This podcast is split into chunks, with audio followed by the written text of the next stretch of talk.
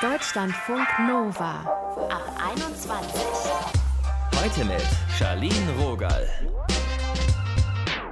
Für viele von uns sieht unsere kulinarische Realität doch gerade so aus. Entweder ausrasten und dick fett aufkochen oder Snackalarm 3000. Also besonders jetzt, wo wir so viel zu Hause abhängen, da greifen wir meistens doch zum emotionalen Essen. Unser Thema heute Frustessen. Warum wir uns jetzt mit Essen trösten. Ihr hört dazu unter anderem eine Ernährungspsychologin und sie erklärt, wie wir uns selber austricksen können, um besser zu essen oder nicht in alte Muster zu verfallen. Jetzt Erstmal zu Sabrina.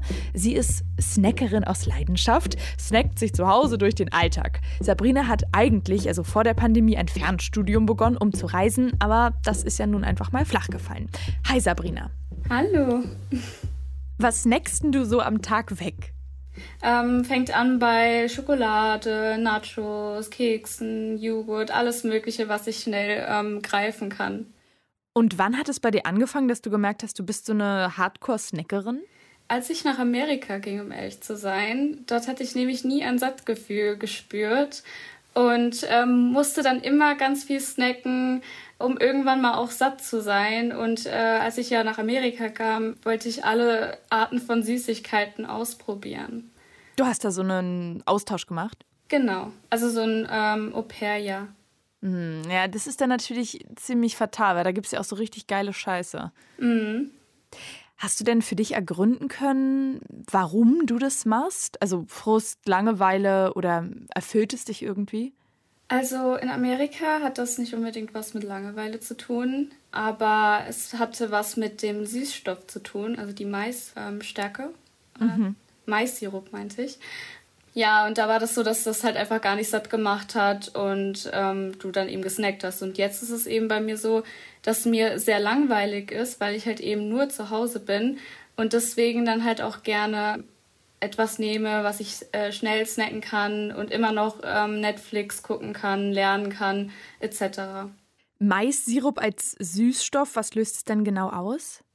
Also in Amerika äh, vermarkten die das ja immer so von wegen, ja, äh, die Produkte haben keinen Zucker und das wäre voll gesund und die nehmen dann halt eben Mais-Sirup als Zuckerersatz und unser Körper ist es gar nicht gewohnt, weil wir dieses Mais-Sirup gar nicht in Deutschland haben. Und wenn dann jemand halt eben das ganze Leben in Deutschland verbracht hat und dann nach Amerika geht, dann nimmt er automatisch schneller zu, weil wir es einfach gar nicht gewohnt sind. Und wie war das bei dir zu Hause so mit dem Snacken? Also ich komme ja halb aus Marokko und in Marokko, also die Kultur in Marokko ist sehr offen und äh, die haben immer sehr viel Essen auf dem Tisch zum Beispiel. Und meine Mama hat das auch in Deutschland fortgesetzt und äh, ganz viel Süßigkeiten immer auf dem Tisch platziert und mir immer gesagt, dass ich ruhig zugreifen kann und immer essen kann. Als Kind habe ich das natürlich auch getan. Äh, da freut sich natürlich auch jedes Kind. Und ähm, ja, und ich würde auch sagen, dass, es, dass ich das jetzt auch weiterhin mache, weil das halt eben auch eine Gewöhnungssache von mir war. Also du sagst Gewöhnung. Ähm, hast du dich noch irgendwie mehr hinterfragt, warum du das machst? Also bei mir ist das wirklich situationsbedingt. Heißt, wenn ich jetzt zum Beispiel in meinem Bett liege und überhaupt nicht weiß, was ich heute tun soll, dann snacke ich die ganze Zeit. Oder wenn ich sehr traurig bin oder sauer bin, dann snacke ich ebenfalls. Also bei manchen ist es ja so, dass sie dann nicht snacken können. Und das kann ich auch immer nicht nachvollziehen. Aber äh, ja, ich hau mir dann wirklich alles rein. Aber wenn ich glücklich bin oder so oder abgelenkt bin, dann esse ich natürlich nicht so viel. Zum Beispiel auf Reisen. Also wenn ich wirklich reise und es jetzt nicht äh, das Leben in Amerika ist, dann äh, vergesse ich das total, die ganze Zeit irgendwelche Süßigkeiten zu snacken. Und ersetzt das ganze Snacken auch manchmal Mahlzeiten? Um ehrlich zu sein, hat es schon einige Mahlzeiten von mir ersetzt, wie zum Beispiel Mittagessen. Mhm. Ich koche gerne am Abend und esse gerne Frühstück, aber mittags möchte ich dann halt einfach gerne was Schnelles snacken und nicht so viel Zeit zu verlieren. Für mich hört sich das ja eigentlich so an, als ob du da dein System hast. Also morgens und abends isst du und in der Mitte snackst du halt rum. Oder hat das irgendwelche Nachteile für dich, dieses viele Rumsnacken? Also ehrlich gesagt nicht. Ich selber nehme nicht zu. Also ich habe eine sehr gute Verdauung. Ja, und manchmal denke ich mir sogar beim Lernen, oh, ich bräuchte jetzt mal Schokolade, dann könnte ich mich besser konzentrieren. Also ich habe jetzt nichts Negatives spüren können auf jeden Fall. Ich wollte gerade sagen, aha, dann geht dann das äh, sich selber anschummeln los. Aber du äh, scheinst es ja gar nicht so problematisch zu sehen. Ich, ich habe einen Downer und dann zack eine Schoki. Ja, aber ehrlich gesagt äh, hilft es mir auch manchmal. Also ich denke mir dann manchmal, oh, ich habe ja Kopfschmerzen und Zuckermangel, jetzt brauche ich Schokolade. Und dann sagt mein Kopf direkt, nachdem ich die Schokolade gegessen habe, oh, jetzt geht's dir wieder besser und dann kann ich auch wieder weitermachen. Also die Streberin in mir, die hat so ein Ding, naja, hast du nicht auch das Bestreben, dich gesund und ausgewogen zu ernähren? Also ich habe manchmal Tage, da esse ich gerne Salate etc. und gleiche das dann auch wieder mit meinen Snacks aus. Also ich esse jetzt nicht die ganze Zeit Pizza und so und snacke dann die ganze Zeit, also nicht mehr. Also ich versuche es jetzt auszugleichen. Ja, und eigentlich auch YOLO. Sabrina, danke fürs Gespräch. Bitteschön. Ciao. Tschüss. Deutschlandfunk Nova. Zwar habt ihr vielleicht gerade erst einen Haufen Käsestullen gefratzt, aber was Süßes, das passt noch so zwischen. Eis geht ja eigentlich immer.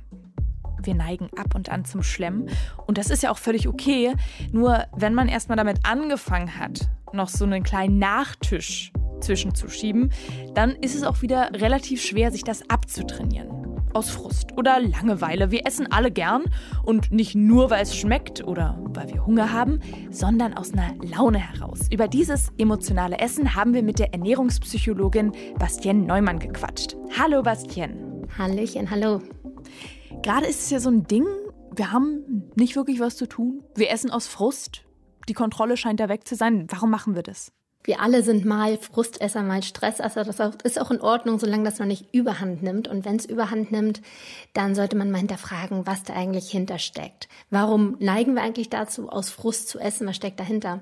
Und tatsächlich ist es so, dass Essen in uns ein Glücksgefühl auslöst. Das ist von der Natur eigentlich recht clever so gemacht, denn überlebenswichtige Prozesse, die quasi dem Spezieserhalt dienen, wie zum Beispiel Essen, wie Fortpflanzung, sind einfach mit einem positiven Gefühl sichergestellt sozusagen. Und deswegen löst das Essen in uns ein gutes Gefühl aus.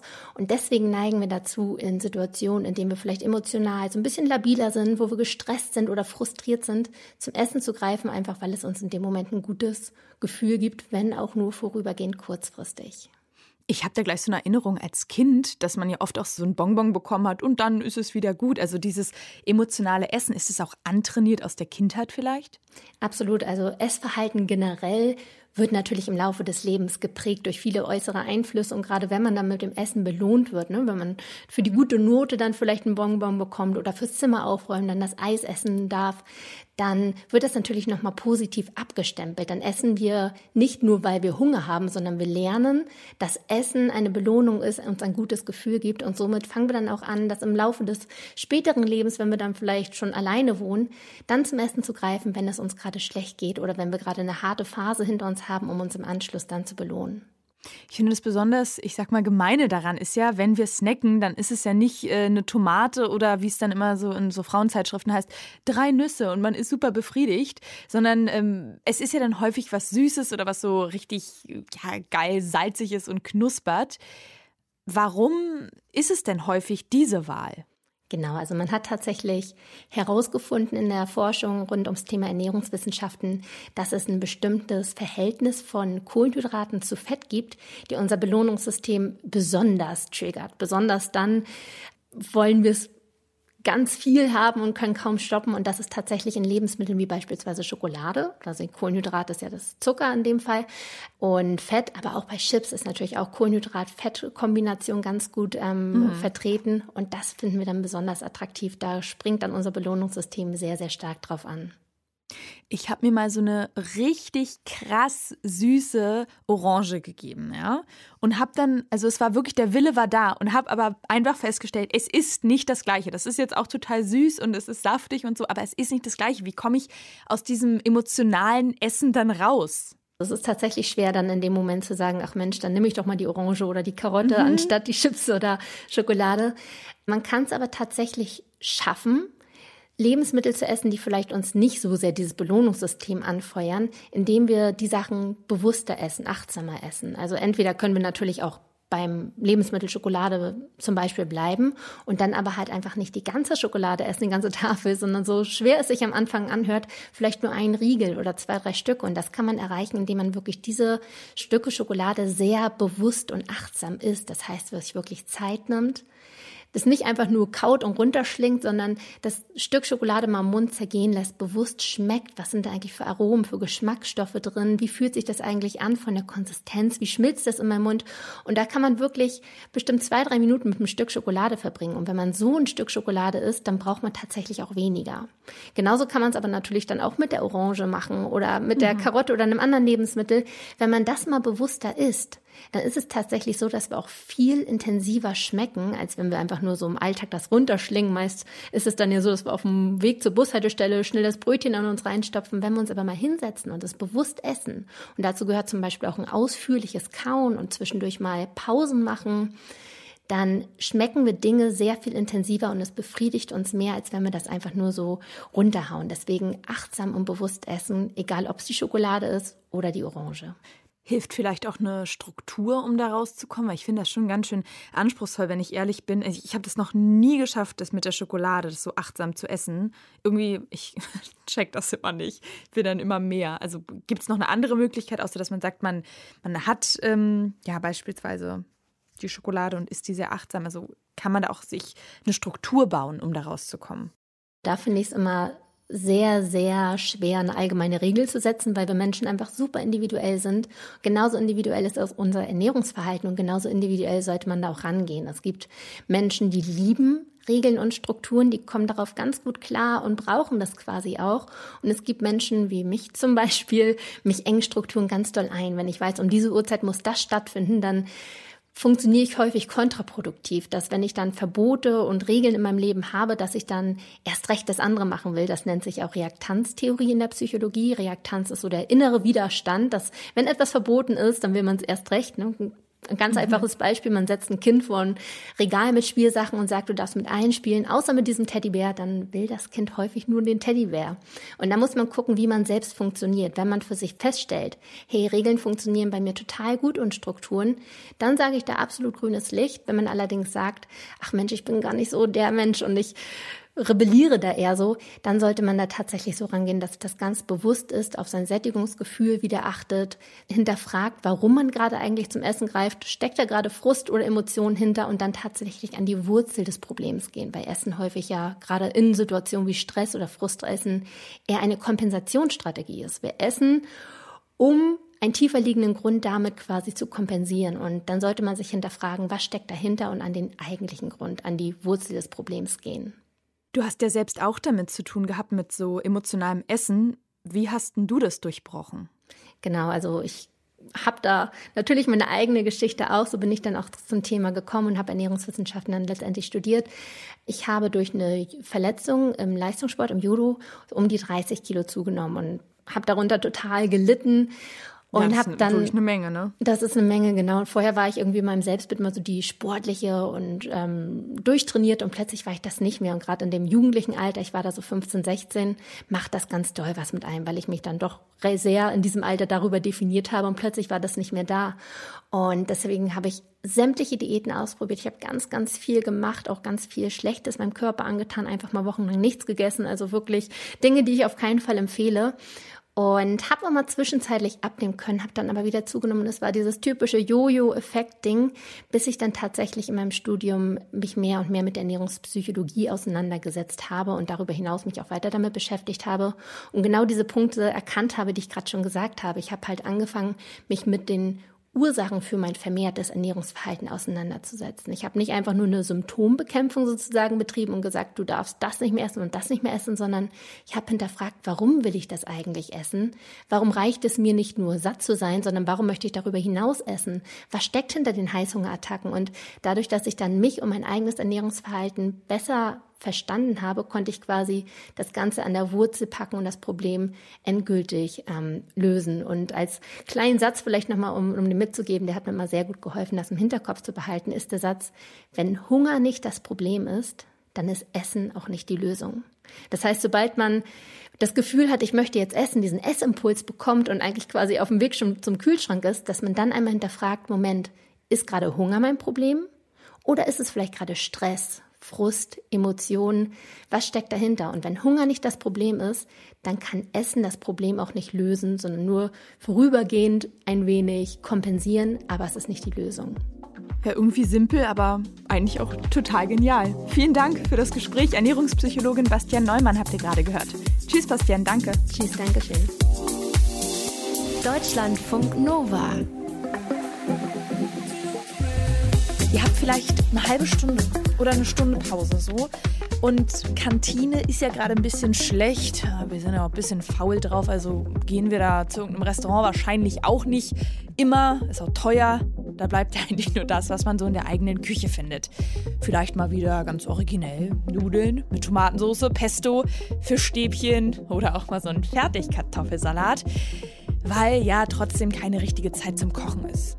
Und wenn man das dann alles in sich reingestopft hat, dann kommt das Mittagstief und dann ist der Arbeitstag eigentlich auch schon dahin.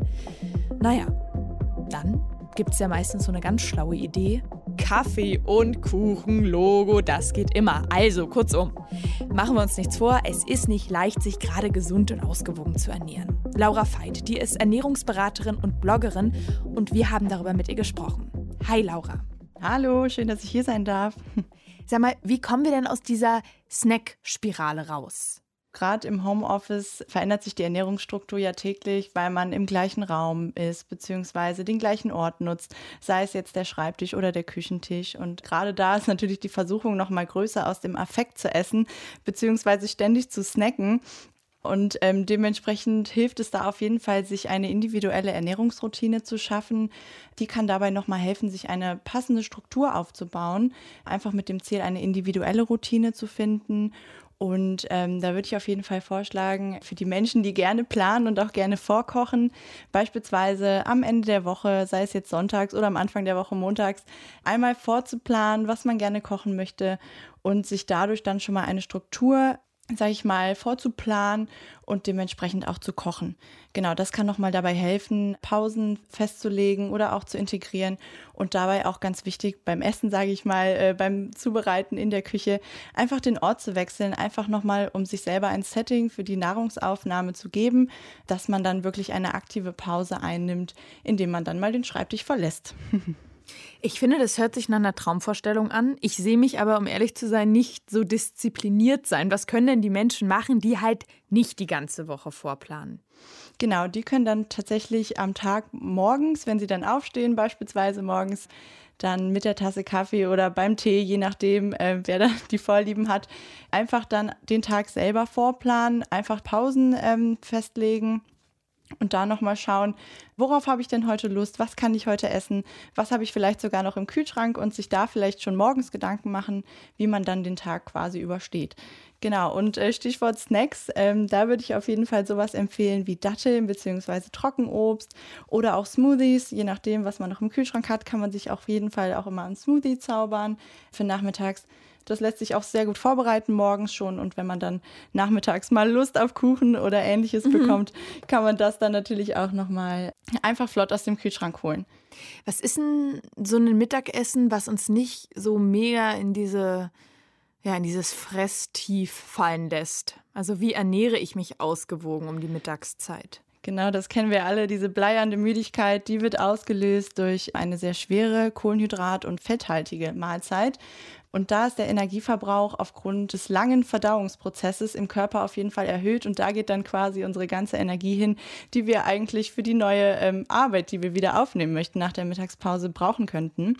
Und da würde ich auf jeden Fall empfehlen, eine leichte und äh, gesunde bzw. nährende Mahlzeit zuzubereiten. Also da lohnt es sich auf jeden Fall äh, mal einen Blick auf die wichtigen Nährstoffe zu werfen, die den Körper auf jeden Fall mit ausreichender Energie versorgen. Da lohnt sich eine Kombi aus Makro- und Mikronährstoffen, wie, was heißt das jetzt? Also ich meine so, was kommt auf den Teller? Weißt du? Genau. Ich brauche es einfach. äh, auf jeden Fall eine Mischung aus Kohlenhydraten, da auf jeden Fall die Vollkornvariante wählen, Eiweiß, Proteine und auch gesunde Fette. Damit erreichen wir eine langfristige Sättigung und Vitamine nicht vergessen, das heißt Obst und Gemüse ähm, nicht vergessen.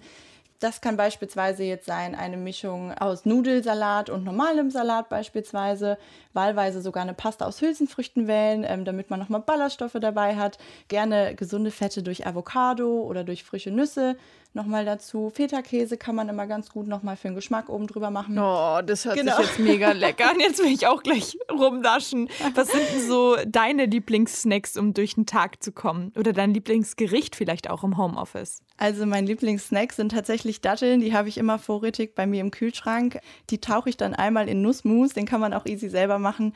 Am liebsten habe ich da tatsächlich Mandelmus. Und äh, wenn es dann nochmal ein bisschen süßer sein soll, nochmal ein dunkles Stück Schokolade dazu. Und ähm, ich finde, dann bin ich immer total zufrieden. Das ist immer so mein Go-To-Snack. Das hört sich auf jeden Fall sehr yummy an. Ich habe heute nur so schäbige Ravioli dabei. Naja, Laura Veit war das vom Blog machmallieberselber.de. Und ich sage an dieser Stelle Danke, Laura. Schön, dass du dir Zeit genommen hast. Danke, habe ich auch zu sagen. Ciao. Tschüss. Wir haben uns hier heute mit emotionalem Essen beschäftigt. Bei rund einem Viertel von uns ist Essen tatsächlich die Antwort auf Frust und Anspannung. Das hat eine Studie ergeben. Bei mir ist es oft aus Langeweile so ein typisches Phänomen. Ich gehe zum Kühlschrank, ich gucke rein, ich mache ihn zu, ich gehe weg. Ich gehe zum Kühlschrank, ich gucke rein, ich nehme was raus, mache ihn zu, drehe wieder um. Also so könnte es jetzt ewig weitergehen. Ich mache mal so eine Kühlschrankspirale. Ich werde mir aber mal diesen Trick von Bastien zu Herzen nehmen und mich das nächste Mal fragen, ob ich eigentlich gerade Hunger habe. Die Antwort ist wahrscheinlich nein. Und äh, dann mal gucken, was das eigentliche Ding ist. Am Ende des Tages ist es natürlich alles ein Luxusproblem, aber da ist es ja irgendwie trotzdem. Seid gut zu euch. Ich bin Charlene Rogal. Bis bald.